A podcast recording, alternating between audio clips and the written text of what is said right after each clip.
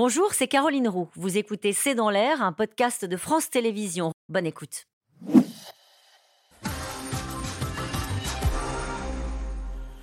Les Russes se sentiront-ils plus concernés maintenant qu'ils savent qu'eux aussi peuvent être bombardés?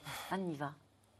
Alors euh, oui, ils se sentent concernés. Moi, ma, longue expérience euh, comme euh, reporter de terrain en Russie, c'est de me rendre compte. Donc avant la guerre, déjà, la politique n'intéressait pas beaucoup les Russes, mais depuis cette guerre, depuis l'invasion russe de l'Ukraine, j'ai l'impression que la plupart des Russes, disons le ventre mou, ceux qui ne sont pas des activistes pro-guerre ou des activistes anti-guerre, le ventre mou qui est énorme, essayent le plus possible de ne rien, de, de ne pas entendre quoi que ce soit soit à propos de cette guerre, parce que ça les gêne, parce qu'ils se rendent mhm. bien compte que cette guerre n'est pas en train d'être gagnée par la Russie, ou plutôt qu'elle est en train d'être perdue, et que donc ils n'ont pas envie d'en savoir plus.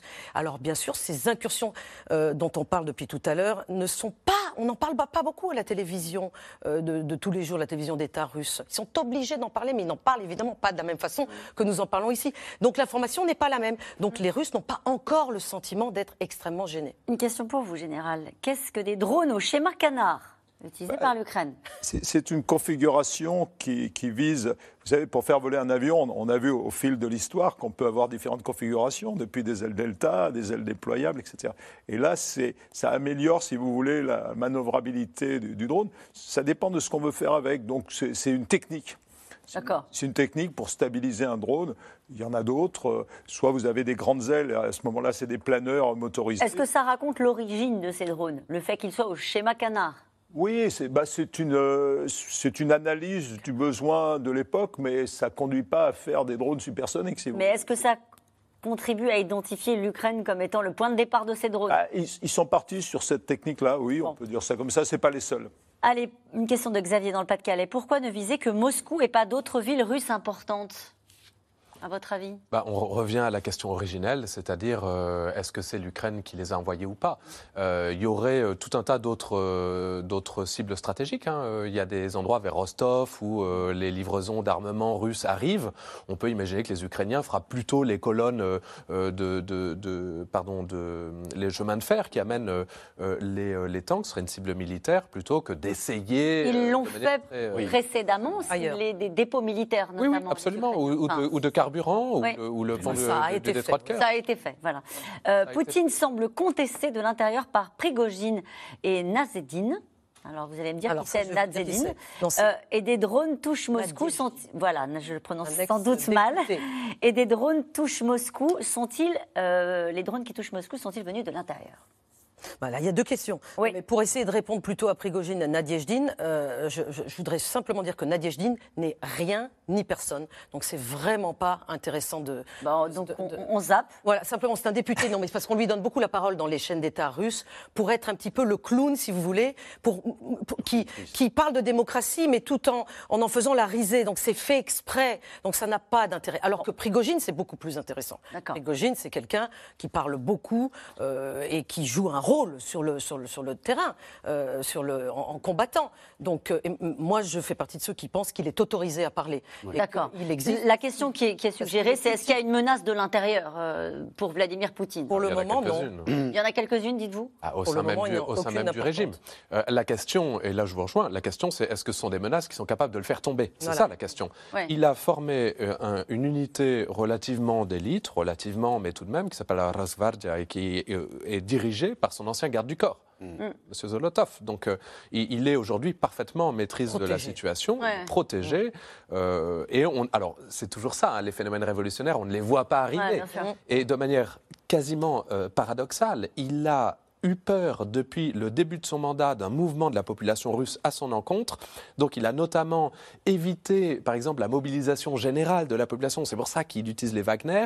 Et en fait, Wagner, autorisé ou pas, en tout cas, se fait le relais euh, d'une certaine critique du pouvoir. Et de cette manière, en fait, il, lui-même produit euh, les hmm. propres outils de sa contestation, ce qui, ce qui, est un petit peu paradoxal.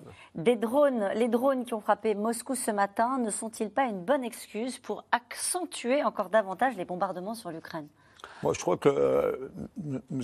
Poutine n'a jamais attendu euh, quoi que ce soit, n'a jamais répondu en quelque sorte du tic au tac en fonction de, Non. Il n'a pas besoin d'excuses. Non, il n'a pas besoin de ça. C'est lui qui a déclenché la stratégie anti. la guerre des capitales, si on peut l'appeler comme ça. Mhm. C'est lui qui l'a déclenché. Euh, et c'est pas innocent que M. Zelensky. Moi, je pense que Zelensky a été quand même assez énervé par ça. Énervé par les frappes récentes. Ah, il l'a dit, il l'a exprimé. Il faut se mettre à sa place. Quoi. Euh, si vous voulez elles n'ont aucun intérêt stratégique. Eh oui, c'est ça. C'est-à-dire qu'en fait, elles n'ont aucun intérêt médiatique. Elles sont inversement, enfin, leur, leur euh, écho médiatique est inversement proportionnel à leur, à leur qualité stratégique. Il y a un intérêt qui relève de la doctrine et qui m'inquiète un petit peu. Mm. Je, je, le garde. Bah, oui. Il est dit dans la doctrine nucléaire russe qu'il y a une possibilité d'emploi, c'est quand euh, il y a une menace existentielle contre la nation. Intérêt vitaux. Eh c'est dans toutes les doctrines. Ah, absolument. Mais ça n'a rien d'original. Absolument, ça n'a rien d'original. Vous avez tout à fait raison. Sauf que là, ils sont en train de dire regardez. Nous sommes attaqués sur notre territoire. Au moment où se pose la question aussi des armes nucléaires russes tactiques au Bélarus. Mhm. C'est aussi pour ça que les Américains sont prudents. Voilà, c'est pour ça que les Américains sont prudents. On commande depuis le début de cette émission cette, cette déclaration américaine en disant que. Est vite. Pas qui est arrivé très vite euh, là aussi. Merci de nous faire remarquer. Euh, ce que vous dites. Sauf qu'elle cette notion d'intérêt vital. On commence à être sur le euh, fil à force de passer des lignes rouges, on finit sur le fil. Petite remarque sur cette, euh, sur cette remarque américaine qui donc semble prendre le contre-pied de ce qu'a dit Biden quelques heures plus tôt. Je la rappelle pour les gens qui nous auraient rejoints en cours de route, les États-Unis affirment ne pas soutenir les attaques sur le territoire russe. Oui, sauf que Biden quelques heures plus tôt avait déclaré à des reporters qui l'ont interviewé dans un couloir que ces attaques n'étaient pas inattendues. Donc on peut se demander si les Américains sont pas en train de rattraper une autre, une, la même chose. une autre, une autre de, oh, ces approximations de Biden. Non mais euh, Biden, il sent très bien que M. Zelensky veut mener sa campagne. Donc, qu'ils disent que ce n'est pas inattendu, c'est parce qu'il connaît son ami et son allié et qu'il ne peut pas lui interdire non plus de faire la guerre. Il est en légitime défense, mais euh, ça ne l'arrange pas forcément. Ce n'est pas inattendu, mais ce n'est pas soutenu par les Américains. Voilà, ça oblige quand même à, ah, repréciser la doctrine américaine.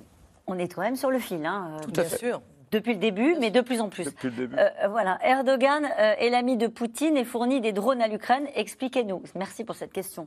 Mais, mais, en fait, il suffit. quelquefois, je dis aux gens, mais regardez une carte. Mm. Ouvrez une carte et vous avez la Turquie qui se trouve en, contact de la Russie par le biais du, Caucase, par le biais notamment des pays turcophones, hein, donc l'Azerbaïdjan et d'autres, par le biais de la mer Noire qu'il partage, et puis qui se trouve aussi au contact de, l'Ukraine.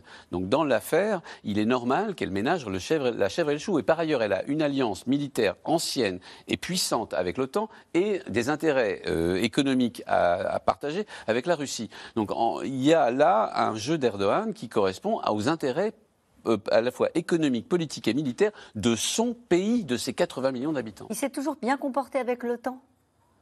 Oui, c'est un, c'est, un allié turbulent pour le moment. Euh, non, il ne s'est pas toujours bien comporté avec l'OTAN. Il a bloqué certains projets de l'OTAN. Pardonnez-moi, mais la France non plus, l'Allemagne non plus. Hein. Non, non, mais je l'ai pratiqué de l'intérieur. Euh, je me souviens des heures de discussion sur ce que nous, nous considérions comme des détails au regard de la défense de l'OTAN et qui étaient bloqués par nos amis turcs. Cette question encore, peut-on faire confiance aux Turcs qui jouent sur tous les tableaux?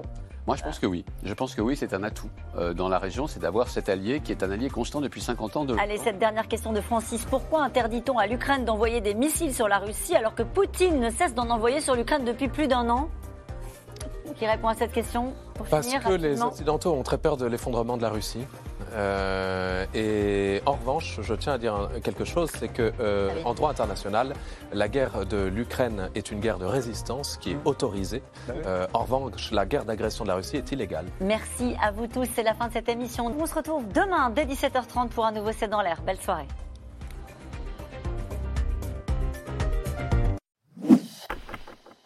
Merci d'avoir écouté C'est dans l'air. Comme vous le savez, vous pouvez désormais écouter l'intégrale, mais aussi l'invité ou vos questions à nos experts. Tous ces podcasts sont disponibles gratuitement sur toutes les plateformes de streaming audio. Et pour le replay vidéo, c'est sur France.tv, bien évidemment. À bientôt.